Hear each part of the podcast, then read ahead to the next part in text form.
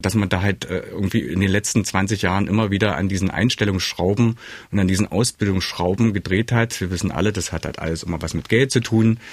Aber das rächt sich jetzt. Und das rächt sich nicht nur in Sachsen-Anhalt, das rächt sich bundesweit. Was bleibt? Der Wochenrückblick von MDR Sachsen-Anhalt.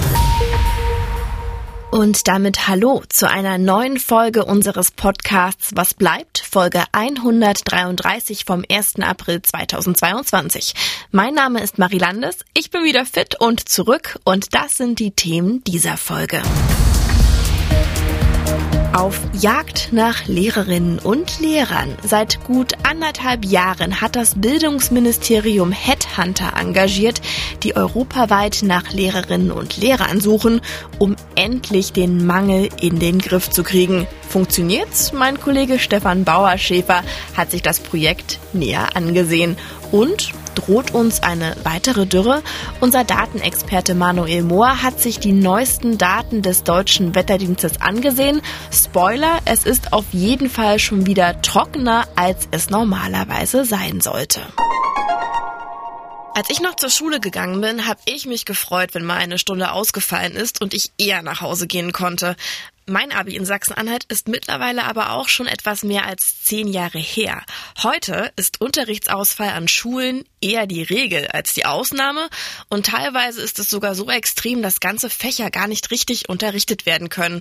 Und happy sind Schülerinnen und Schüler, Eltern und die Schulen darüber natürlich nicht. Denn wenn auf dem Zeugnis nicht erteilt steht und Stoff teilweise über Jahre gar nicht richtig vermittelt werden konnte, wirkt sich das natürlich nachteilig auf die eigene Zukunft aus. Kann das zu schlechteren Chancen auf den Wunschausbildungsplatz oder auch den Verlauf des Studiums führen. Aber dass Lehrerinnen und Lehrer in Sachsen-Anhalt nicht erst seit gestern fehlen, das ist auch bekannt. Und seit Jahren versucht das Land dagegen etwas zu tun mit eher mäßigem Erfolg. Und 2020 startet das Bildungsministerium deshalb einen, naja, eher unkonventionellen Versuch und engagierte Headhunter, die ja europaweit Lehrerinnen und Lehrer für Sachsen-Anhalt rekrutieren sollten. Ich habe das gelesen und fand das total verrückt. Wie gut das geklappt hat, das hat sich jetzt mein Kollege Stefan Bauerschäfer angesehen und der äh, darf auch mit dieser Folge seine Podcast-Premiere feiern. Hallo Stefan. Hallo Marie, grüß dich. Also Headhunter-Projekt, um Lehrerinnen und Lehrer nach Sachsen-Anhalt zu holen. Wer genau hat sich das ausgedacht und wie läuft das ab? Na, das ist eine Idee, die geht noch zurück auf äh, das vorherige äh, Bildungsministerium. Das war ja damals unter Marco Tullner. Jetzt ist die Eva Feusner hat ihn da abgelöst als Ministerin, aber äh, das ist noch aus der letzten Legislaturperiode und Letztendlich ist es, ähm, wenn man jetzt mal so den gesamten Fachkräftemarkt anguckt, eigentlich gar nicht so ungewöhnlich, aber bei Lehrern ist das halt eben wirklich was ähm, ganz Neues. Also es gibt diese weltweiten Rekrutierungsexperten, also deren Geschäft besteht eigentlich wirklich darin, wenn irgendwo in irgendeiner Branche, in irgendeinem Bereich Leute gesucht werden, Fachkräfte gesucht werden, dann äh, vermitteln die da und die kriegen dann Je nachdem, wie erfol erfolgreich sie sind, äh, kriegen sie dann eben so eine sogenannte Kopfpauschale. Also das wird halt erst bezahlt, die werden erst bezahlt, wenn sie wirklich erfolgreich sind und dann eben auch Fachkräfte rekrutieren konnten. In dem Fall sind das zwei Firmen. Äh, die Firma Hayes zum Beispiel, die ist da auf dem Lehrersektor sehr äh, ambitioniert und auch ja europaweit da am Angeln. Und äh, die sind dann halt eben jetzt vom Bildungsministerium beauftragt worden, europaweit Lehrer, Lehrerinnen nach Sachsen-Anhalt zu lotsen. Und wie kann ich mir das jetzt vorstellen? Also die werden ja nicht dann, weiß ich nicht, nach Frankreich fahren, in, in Schulen gehen und sagen, hallo, wollen Sie nicht lieber in Sachsen-Anhalt Lehrerin oder Lehrer werden? Also was genau machen die? Das ist einfach, äh, das ist ein Online-Angebot. Das ist eine Online-Plattform und äh, die streuen dann halt in alle möglichen Bereiche. Da kannst du auch bei YouTube Videos finden und ansonsten äh, gibst du halt, also wenn du jetzt äh, irgendwo im Ausland bist und du suchst nach einer internationalen Stelle, du willst vielleicht irgendwo den den den den Job im Ausland äh, antreten, dann findest du die auch relativ schnell und die haben dann eben so die Expertise, dann erstmal alles abzuklopfen. Also die wissen genau, was will der Auftraggeber, in dem Fall das Bildungsministerium, was wollen die von uns, was suchen die für Leute, wie sind da die Zulassungsbestimmungen, wie sind die Abschlüsse. Das ist halt eben auch wirklich so, ein, so eine Wissenschaft für sich. Ne? Also das Abgleichen von Abschlüssen, die einen hier als Lehrkraft befähigen, ähm, mit den Abschlüssen, die meinetwegen in Frankreich oder in Polen gelten. Und das machen die und sortieren dann aus, führen Interviews im Vorfeld auf Englisch, auf Deutsch, äh, geht ja auch um Deutschkenntnisse, die im Vorfeld abgeklopft werden. Und dann machen die schon mal so eine Vorauswahl, die dann wiederum weitergegeben wird ans Bildungsministerium. Und äh, die gucken dann wiederum aus den potenziellen KandidatInnen wer ist da für uns geeignet und könnte dann in die engere Auswahl kommen. Tatsächlich äh, haben die Headhunter ja auch jemanden erreicht und ähm, du hast sie getroffen, eine Lehrerin und äh, die kommt gar nicht aus Frankreich oder den Niederlanden, die kommt äh, sogar aus Argentinien und ja, unterrichtet jetzt an einer Grundschule in Merseburg. Warum hat sie denn das Angebot angenommen? Also was hat sie gereizt zu sagen, okay, gut, dann gehe ich nach Sachsen-Anhalt? Also bei der Mariana, so wie sie heißt, äh, ist das ein bisschen spezieller. Die war nämlich schon in Deutschland, als sie da äh, auf dieses Angebot aufmerksam geworden ist und hing hier so ein bisschen fest. Äh, die ist der Liebe wegen hierher gekommen, hat in Frankreich auf einem Auslandsstudium ihren Mann kennengelernt, der äh, eben hier in Deutschland lebt ist dann nach Deutschland hinterher und konnte dann eine Weile hier nicht arbeiten, äh, hatte dann einen Ruf, die wollte eigentlich an die Uni, äh, an der Uni Kalifornien und dann ist sie wegen Corona hängen geblieben. Eigentlich überqualifiziert für Grundschullehrerin, aber äh, sie hat eben nicht diese pädagogische Ausbildung. Sie hat aber eben ein Anglistikstudium als auf Lehramt gemacht und ist auch Übersetzerin Spanisch-Englisch. Und die arbeitet jetzt als Englischlehrerin an der Grundschule in Merseburg. Und seit sechs Monaten ist sie jetzt da, wenn ich das richtig äh, gesehen habe. Wie läuft's denn? Wie zufrieden ist sie mit ihrer Entscheidung und die Schule? Also sie ist aus mehreren Gründen total glücklich. Also zum einen, weil sie eben tatsächlich ihren Lebensmittelpunkt da jetzt mit ihrem Mann zusammen hat. Der ist auch in Merseburg, ist auch Lehrer.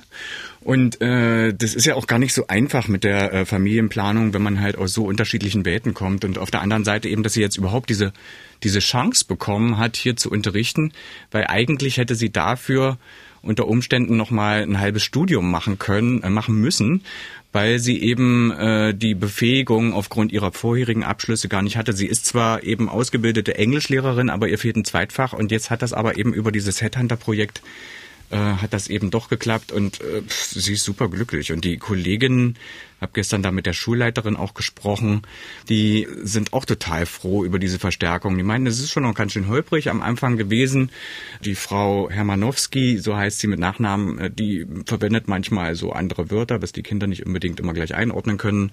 Aber äh, so jetzt im Laufe der Probezeit hat sich herausgestellt, dass das wirklich, ein, dass sie da gut ins Team reinpasst. Sie ist sehr offen, sie ist sehr äh, sehr zugänglich. Sie äh, nimmt auch sich alles an an Kritik und will halt auch selber sehr ganz viel lernen, wie sie selber sagt.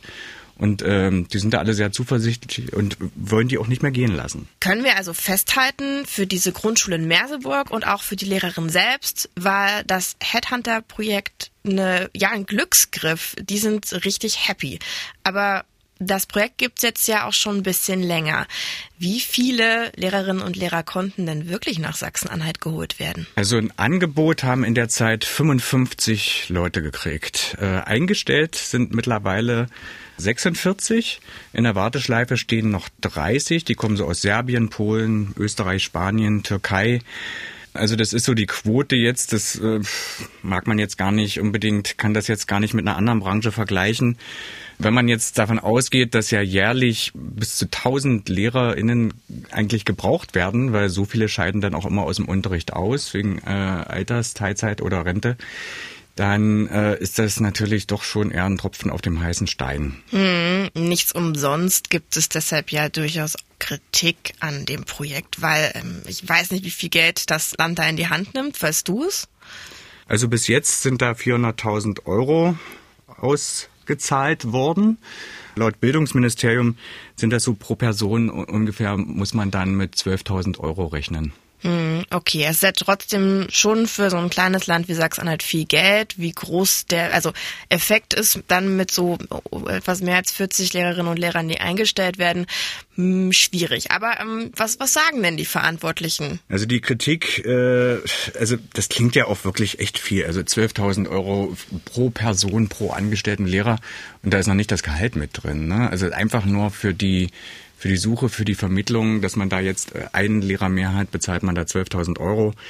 Das ist aber dann wieder aus Sicht des Bildungsministeriums, die sagen, äh, naja, verglichen mit äh, einer Ausbildung, die jetzt über fünf bis sechs Jahre geht, äh, ist das dann wiederum wenig. Und wir brauchen jetzt jeden einzelnen Lehrer, jede einzelne Lehrerin brauchen wir jetzt sofort.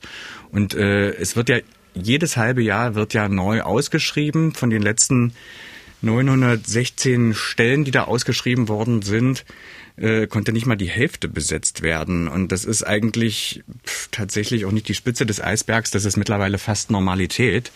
Von daher ähm, kannst du eigentlich die Lehrer erst bekommen, wenn du sie wirklich selber ausgebildet hast. Das dauert eben noch und ist dann tatsächlich auch gemessen an diesen 12.000 Euro ähm, ungleich teurer. Wahrscheinlich ähm, zeigt sich deshalb Eva Freusner, die ja quasi das Projekt als neue Bildungsministerin nur übernommen hat, ähm, recht optimistisch. Wir haben also gute Erfahrungen damit gemacht und wollen das noch weiter ausweiten, vielleicht auf internationalen Markt, weil wir sind ja jetzt im europäischen und deutschen Markt unterwegs, also die beiden Headhunter, die wir da entsprechend gebunden haben. Und da werden wir mal sehen, das ist natürlich auch eine schöne Aufgabe, dann noch weiter zu suchen.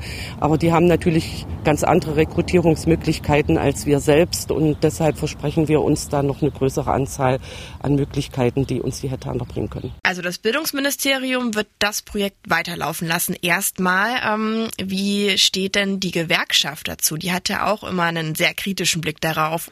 Ja, also die Gewerkschaft hält das äh, für, Zitat, ein seltsames Projekt. Äh, das hat auch jetzt auch einfach was damit zu tun, dass das eben auch so, so wenig bisher ausgeschüttet hat und dafür halt eben auch so viel Geld ausgegeben worden ist. Aber äh, der Hauptkritikpunkt äh, der Gewerkschaft ist einfach auch der, dass es hierzulande halt eben einfach nicht genügend getan wird für die Ausbildung. Die meinen halt, dieses Geld sollte man halt er dann halt eben doch noch in die Ausbildung reinstecken, mehr äh, Menschen hier in Sachsen-Anhalt ausbilden. Zum einen hat man dann äh, auch qualifizierte Fachkräfte, bei den anderen weiß man nicht, ob sie hier bleiben. Man weiß auch nicht äh, genau, ob das jetzt eben wirklich äh, Detail halt dann auch wirklich die richtige Qualifikation ist oder ob das auch dann doch eher wieder in diese Seiteneinsteiger-Richtung äh, geht. Und, äh, und dann sagen die eben auch noch ganz klar, ähm, die Anreize sind einfach nicht da, um hier nach Sachsen-Anhalt zu kommen. Gerade im Grundschulbereich, da, äh, wenn man es vergleicht mit Niedersachsen oder Sachsen, wenn du hier äh, verbeamtet wirst, wirst du immer eine äh, Stufe niedriger eingestuft, was das Gehalt betrifft. Und äh, wir haben ja jetzt gerade dieses Beispiel in Habke an der Grenze zu Niedersachsen, äh, wo eine Schule schließen musste, weil da eben zu viel äh, Notstand war. Die waren alle krank, die Lehrer, und die haben nicht mehr genügend Ausgleich. Und da äh, hatte ich auch gehört, also wer, wer jetzt in der Gegend sich ansiedeln will und Grundschullehrer will, werden will, der äh, geht dann eben eher dann 20 Kilometer weiter nach Niedersachsen und guckt, ob dort halt eine Stelle frei ist, weil er da einfach auch mehr Geld kriegt. Und das ist dann wiederum das, was die GEW, die Gewerkschaft halt immer wieder ankreidet. Wenn wir hier Leute dauerhaft halten wollen, müssen wir sie auch besser bezahlen. Und das Geld, was für diese Rekrutierungsmaßnahme da jetzt zusätzlich ausgeschüttet wird, das sollte man doch dann lieber eben in die Gehälter stecken. Es ist ja auch niemandem zu verübeln zu schauen, wo verdiene ich besser, vor allem wenn man auch noch flexibel ist und sagt, okay, mir ist es eigentlich egal, ob ich jetzt auf der einen oder anderen Seite, ähm, sagen wir mal, in der Harzregion arbeite, ob es eher auf der niedersächsischen ist oder auf der von Sachsen-Anhalt, dann geht man natürlich dorthin, wo es ein paar hundert Euro wahrscheinlich sogar mehr gibt. Aber ähm, ist es wirklich so? Sind, also sind die Gehaltsunterschiede so krass? Zum Teil äh, mag das stimmen. Äh, da kommt dann aber auch wieder die Replik aus dem Bildungsministerium, dass sie äh, also gerade im Grundschulsektor nicht ganz so den Bedarf sehen. Es geht vor allem in dem Sektor, also Sekundarstufe 1 und 2, also an den Gymnasien dann eben auch, da fehlen die vor allem. Und zum anderen sehen Sie diesen Zusammenhang, der da von der GEW aufgemacht wird, auch nicht wirklich. Ich meine, das müsste man auch erstmal prüfen, ob das wirklich so ist, dass die LehrerInnen, die sich jetzt nicht hier ansiedeln, weil sie hier zu wenig verdienen. Äh, und wenn sie das, also wenn sich wirklich herausstellen sollte, dass das so ist, dann müsste man an der Schraube auch nochmal drehen. Aber prinzipiell sehen die da erstmal keinen Handlungsbedarf. Und das ist auch tatsächlich im Koalitionsvertrag momentan nicht vorgesehen. Ja, was ist dann vorgesehen? Also mehr ausbilden klang jetzt hier immer wieder durch. Und also ich bin jetzt ja auch schon ein paar Jahre beim MDR. Ganz ehrlich, ich habe das gefühlt schon so oft gehört, wir müssen mehr ausbilden, wir müssen mehr ausbilden. Wir bilden mittlerweile mehr Lehrerinnen und Lehrer aus. Also es gibt mehr Plätze. Aber das ist ja auch nur eine langfristige Lösung. Das dauert ja auch. Und dann müssen die Leute, wenn sie ausgebildet sind, bleiben. Und da haben wir auch schon drüber gesprochen und es gehört. Die bleiben ja natürlich auch nicht alle, weil jeder kann frei sein Leben gestalten und auch entscheiden, woanders hinzugehen. Jetzt haben wir dieses Headhunter-Projekt, was den großen Riesenerfolg auch nicht gebracht hat. Welche Ideen gibt's denn da noch in der Regierung und bei Frau Feusner im Bildungsministerium? Ja, am Ende ist es ein ganzer Katalog von Maßnahmen, der dann halt eben insgesamt greifen muss. Also so grundsätzlich kann man erstmal sagen, jeder, jede Lehrerin, der die hier bleibt, äh, ist erstmal äh, ein Erfolg. Und die setzen sich dann eben zusammen aus ganz verschiedenen. Es gibt die Seiteneinsteiger, es gibt die Quereinsteigerinnen, es gibt dann eben die Leute, die aus dem Headhunter-Projekt kommen.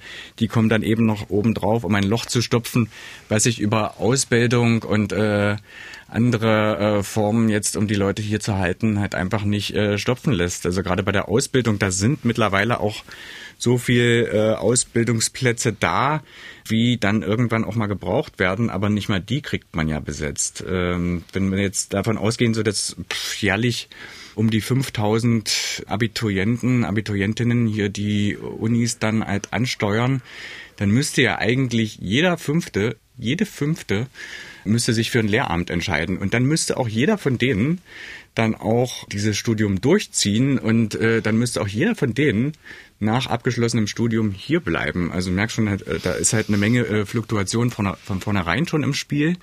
Von daher kann man schon von vornherein sagen, also das ist zwar alles schön gedacht theoretisch, aber in der Praxis, der Markt ist leer und es muss halt an allen Ecken und Enden geguckt werden, wie man da noch anders kreativ werden kann. Also im Bildungsministerium setzt man da vor allem auf Werbung, Werbung, Werbung. Das geht schon in der Schule los, dass die Lehrkräfte eben den Schülern da bei der Berufsorientierung auch immer wieder das Lehramt unter die Nase reiben. Es geht äh, an den Unis weiter, dass da halt eben auch aus ähm, Spezialfächern, die jetzt eben nicht unbedingt auf Lehramt gehen, dann trotzdem halt diese Orientierung immer angeboten wird. Ja, wenn ihr jetzt nicht unbedingt Physiker werden wollt, aber ihr könntet vielleicht Physiklehrer werden. Und dann äh, gerade bei den schwer besetzbaren Stellen, da gibt es auch immer noch ganz besondere Stipendien, die dann auch noch angeboten werden, um dann eben Leute, Leute ähm, direkt in die bestimmten Fächer oder auch in die bestimmten Regionen zu locken.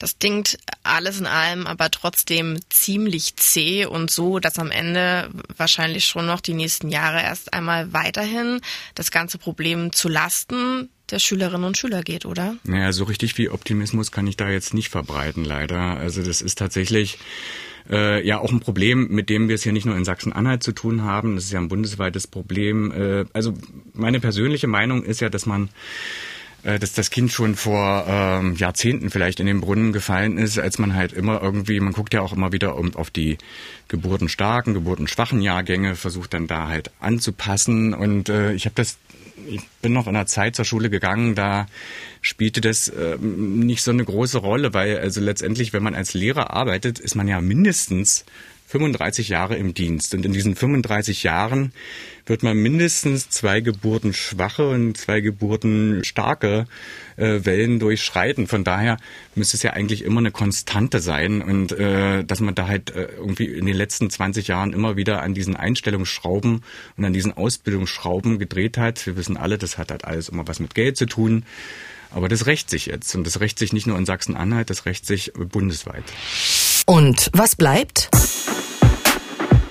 Na, es bleibt der berühmte Tropfen auf dem heißen Stein. Es bleibt äh, in der Ebene, also wenn man jetzt an konkreten lokalen Plätzen guckt, dort, wo die jetzt arbeiten und möglicherweise dann auch bleiben, äh, so ein kleiner Funken Optimismus, weil äh, wir haben ja vorhin drüber gesprochen, in Merseburg die sind total happy, dass sie jetzt dieses Loch gestopft haben und äh, freuen sich total, diese Verstärkung bekommen zu haben.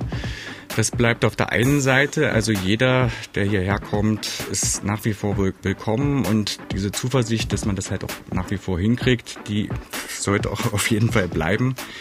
Aber es bleibt eben auch ein bitterer Beigeschmack, wenn man sich die Zahlen so anguckt, dass da halt auch so ein bisschen Zweckoptimismus mit dem Spiel ist. Eine Einschätzung von Stefan Bauerschäfer. Vielen, vielen Dank. Gern. Die Vereinten Nationen haben in dieser Woche einen neuen Weltklimabericht veröffentlicht, der noch einmal deutlich macht, wer den Klimawandel leugnet, verschließt die Augen vor der Realität. Zur Wahrheit gehört auch, aufhalten lässt sich der Klimawandel nicht mehr. Schwere Folgen abmildern aber schon. Allerdings nur, wenn intensiver weltweit etwas gegen den Klimawandel getan wird. Dass das Wetter extremer, unbeständiger geworden ist, das ist vor allem in den letzten Jahren deutlich spürbar geworden. Stürme, aber auch Dürren und Waldbrände haben deutlich zugenommen und auch sonst sind die Jahreszeiten nicht mehr unbedingt so, wie wir sie vielleicht kannten. Allein dieser März in diesem Jahr war wild und ist ein gutes Beispiel dafür. Erst schönster Sonnenschein, blauer Himmel und 16, 17 Grad im März. Und dann wieder Temperaturabfall vom T-Shirt zum Wintermantelwetter. Jetzt werden sicherlich einige trotzdem sagen, ja, aber Wetterextreme hat es schon immer gegeben. Damals zum Beispiel im Jahr X war der März auch schon mal genauso. Mein Kollege Manuel Mohr kann diese Argumentation sicherlich entkräften. Er hat sich in dieser Woche ausführlich mit den Wetterdaten beschäftigt und sie sich ganz genau angesehen. Hallo Manu. Hallo, grüß dich. So, wie ungewöhnlich war denn der März wirklich? Also ich habe mal mir die Zahlen vom deutschen Wetterdienst angeguckt und ähm, jetzt mal so ganz allgemein der Blick auf Deutschland. Du hast es ja schon angesprochen, da war der März wirklich extrem sonnenreich. Also wir haben mehr Sonne gehabt als in einem durchschnittlichen Juli. Das muss, muss man sich mal vorstellen, ja. Der März war auch zu warm, also wir haben 1,6 Grad Celsius äh, wärmer als in dieser sogenannten Referenzperiode, also den Zeitraum von 1961 bis 1990. Das ist so der international anerkannte Zeitraum, wo so Klimaveränderungen ähm, dann referenziert werden, ob es jetzt trockener oder äh, feuchter geworden ist oder heißer oder kälter. Und du hattest ja auch schon angesprochen, also es ist tatsächlich so, dass der März vergleichsweise wirklich sehr, sehr niederschlagsarm war. Also Deutschland hat einen Durchschnitt von ungefähr 20 Litern äh, Niederschlag auf dem, auf dem Quadratmeter. Und wenn man sich das mal umrechnet oder vorstellt, äh, der Durchschnitt ist ungefähr das Dreifache, also knapp 60. Damit zählt der März wirklich zu den trockensten seit 1881. Also seit dem Jahr wird so in Deutschland durchgängig das, das Wetter, das Klima beobachtet. Und wenn man das jetzt nochmal sich in Sachsen-Anhalt anguckt, haben wir auch den, den sonnigsten März aller Zeiten, der war knapp ein Grad Celsius zu warm. Aber es kamen tatsächlich nur fünf statt der üblichen 40 Liter pro Quadratmeter Niederschlag.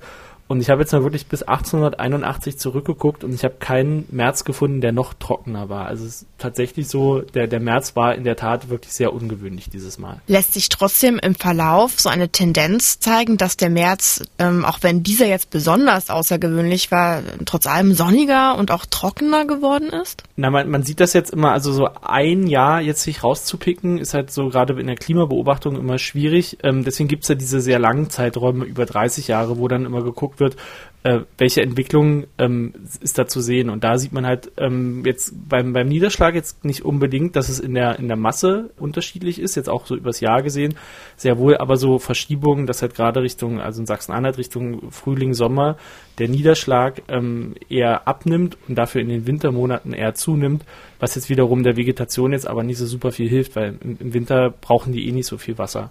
Ja, und nicht nur der Vegetation, der März, das, das Frühjahr ist ja super wichtig auch für unsere Landwirtschaft. Es ist der Monat, in mhm. dem ja verschiedene Getreidearten gesät werden. Also es wäre schon gut, wenn es dort äh, normal regnet und nicht trocken, immer trockener wird, damit die Pflanzen anfangen zu sprießen. Ja. Wenn wir jetzt schon wissen, dass der März viel zu trocken gewesen ist, was bedeutet denn das perspektivisch für die Landwirtschaft in diesem Jahr und auch so in der Zukunft? Ich meine, angesichts des Kriegs in der Ukraine, dem Land, das ja als die Kornkammer Europas gilt, ist es ja noch wichtiger mhm. denn je, dass es nicht zu Ernteausfällen kommt. Also jetzt erstmal konkret auf, das, auf die jetzige Situation bezogen, kann man zumindest mal von Glück reden, dass jetzt im Gegensatz zum März die Monate davor wirklich so äh, sehr im, sich im Durchschnitt bewegt haben, was den, den Niederschlag anging. Das heißt also, es kam schon was runter, jetzt äh, gerade so äh, November, Dezember und auch Januar, Februar.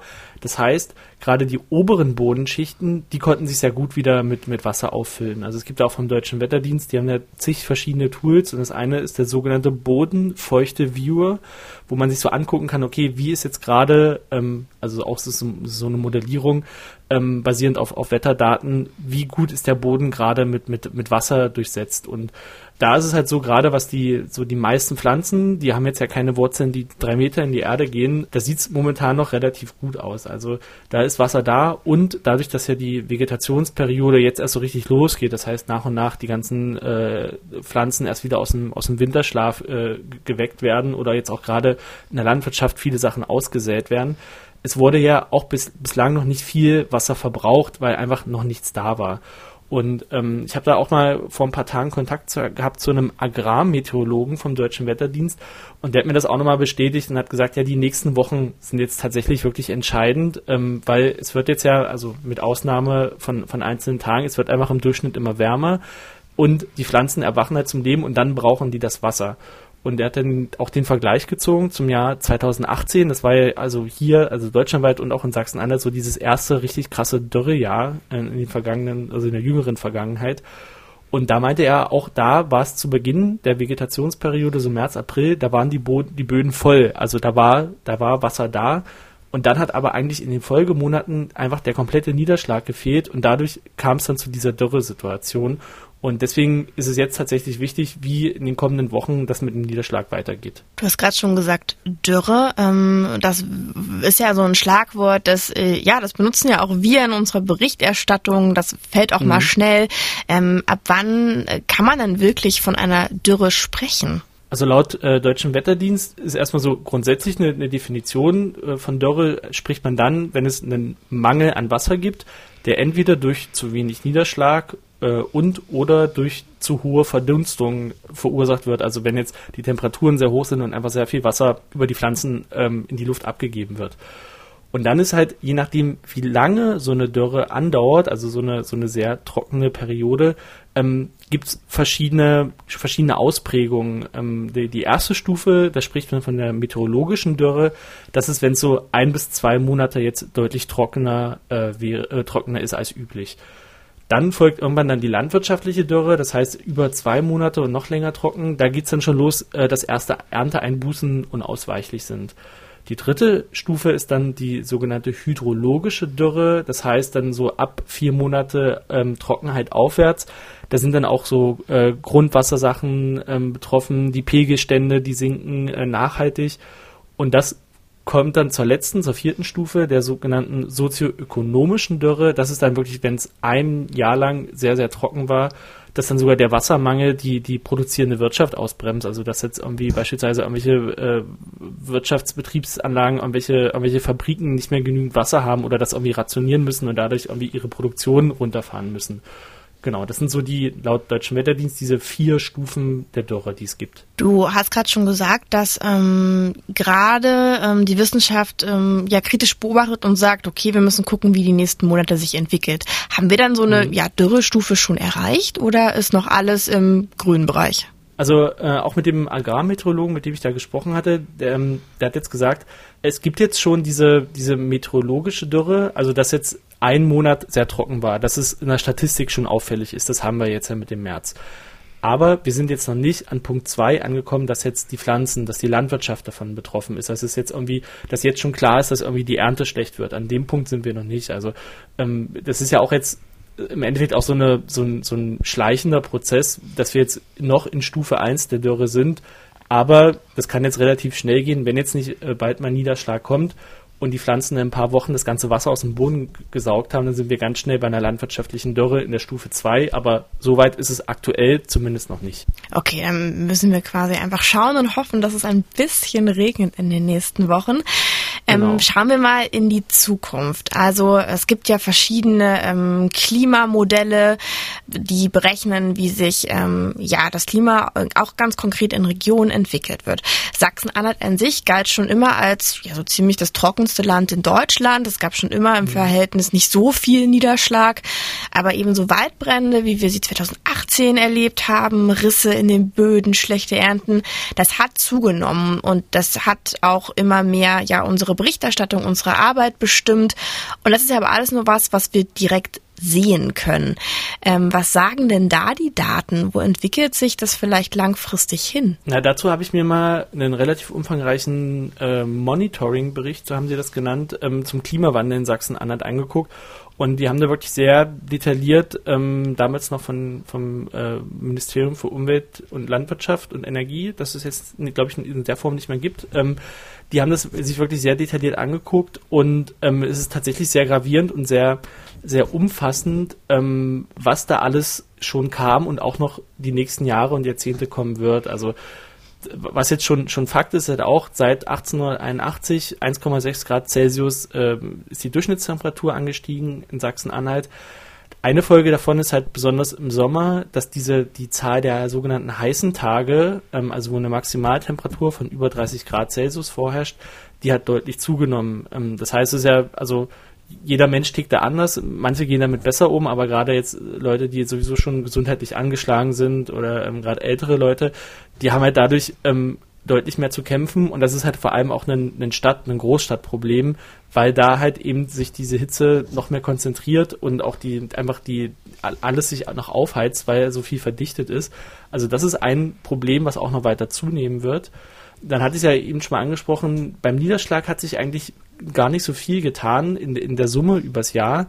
Aber wie gesagt, die Winter werden immer feuchter und die Sommer werden immer trockener. Und das wiederum ist halt schlecht für die Landwirtschaft und für die Vegetation, weil eben das Wasser äh, im Winter kann man es, also man, man, müsste es irgendwie besser speichern, damit man es im Sommer dann hat, aber der, der Boden ist da dahingehend halt auch begrenzt, was er halt aufnehmen kann. Da ist halt die Sache, gerade wenn jetzt so Frühling, also April, Mai, Juni, wenn da der Niederschlag fehlt, dann ist halt so eine ganze Erntesaison dann auch mal schnell dahin. Eine weitere Folge, die wir äh, schon sehen und auch noch weiterhin sehen werden, ist halt dadurch, dass die Durchschnittstemperatur ähm, ansteigt, gibt es halt einfach auch weniger Schnee oder schneesichere Tage, was natürlich vor allem jetzt in Sachsen-Anhalt den Harz betrifft. Ähm, und natürlich den Wintertourismus. Also, äh, ist ja, also der Harz ist ja an sich eine Tourismusregion, Sommer wie Winter. Aber gerade äh, im Winter wird es laut Prognose in den kommenden Jahren und Jahrzehnten einfach weniger Tage geben, wo man wirklich mit Schnee rechnen kann. Und das hat ja dann auch gerade für die lokale Wirtschaft sehr, sehr viele Folgen. Dann haben wir noch, hat es ja auch schon angerissen, das Thema Waldbrand ist natürlich also allgemein für die Wälder ist es auch keine gute Situation. Einerseits durch, durch die Hitze, durch die Trockenheit steigt halt die, die Waldbrandgefahr und halt auch allgemein, dass auch die, die Bäume unter, unter Trockenstress leiden. Also, dass die wirklich über einen längeren Zeitraum zu wenig Wasser haben, dass die dadurch entweder absterben oder krank werden, sich zurückbilden. Ähm, das ist halt so ein, so ein weiteres Problem, was aufgrund dieses menschengemachten Klimawandels äh, in Sachsen-Anhalt halt einfach vorherrscht. Und da wird es auch dann gerade für den Harz, irgendwie mit den ganzen Fichten und den Buchen, die werden es in Zukunft halt schwerer haben, wenn diese, diese Wetterextreme noch weiter zunehmen. Und was bleibt? Ja, was, was bleibt, ist tatsächlich die Frage, wie man so ein, sowas doch immer noch Abstraktes wie den, wie den Klimawandel ähm, irgendwie in die Köpfe der, der Entscheider, Entscheidungsebene bekommt, um halt da wirklich einen, einen Änderungsprozess, einen, einen, nachhaltigen Änderungsprozess halt äh, irgendwie in Gang zu setzen weil natürlich das halt für viele Leute einfach, glaube ich, noch nicht, die, haben das noch nicht realisiert. Die denken halt, okay, Klimawandel, das, das gab es, also ein Argument ist immer, ja, es gab es ja schon immer und äh, das wird es auch immer geben. Oder weil es halt viele Leute, gerade jetzt in den Industrienationen, jetzt noch nicht so unmittelbar tangiert, weil die leben nicht in einer Region, wo dann irgendwie sich die Wüste ausbreitet oder wo in ein paar Jahren die Insel verschwunden ist, sondern die sind halt noch in einem, jetzt mal von, von Europa gesprochen, ja, die merken halt, okay, es wird halt wärmer aber hm, keine Ahnung, in meinem Büro oder Konferenz habe ich eine Klimaanlage, ist mir egal, so jetzt mal plakativ gesagt. Ähm, das ist halt eher so was, was bei mir so hängen bleibt, was ich irgendwie ändern muss, so auf, auf mittel- und langfristiger Ebene.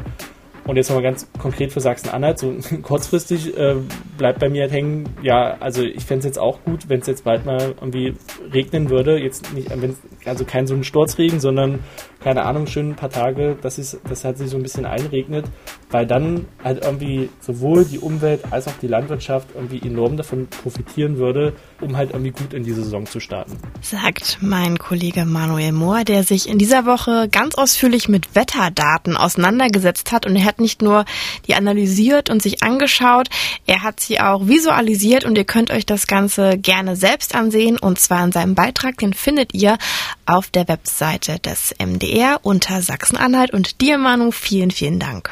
Marie, jederzeit gern.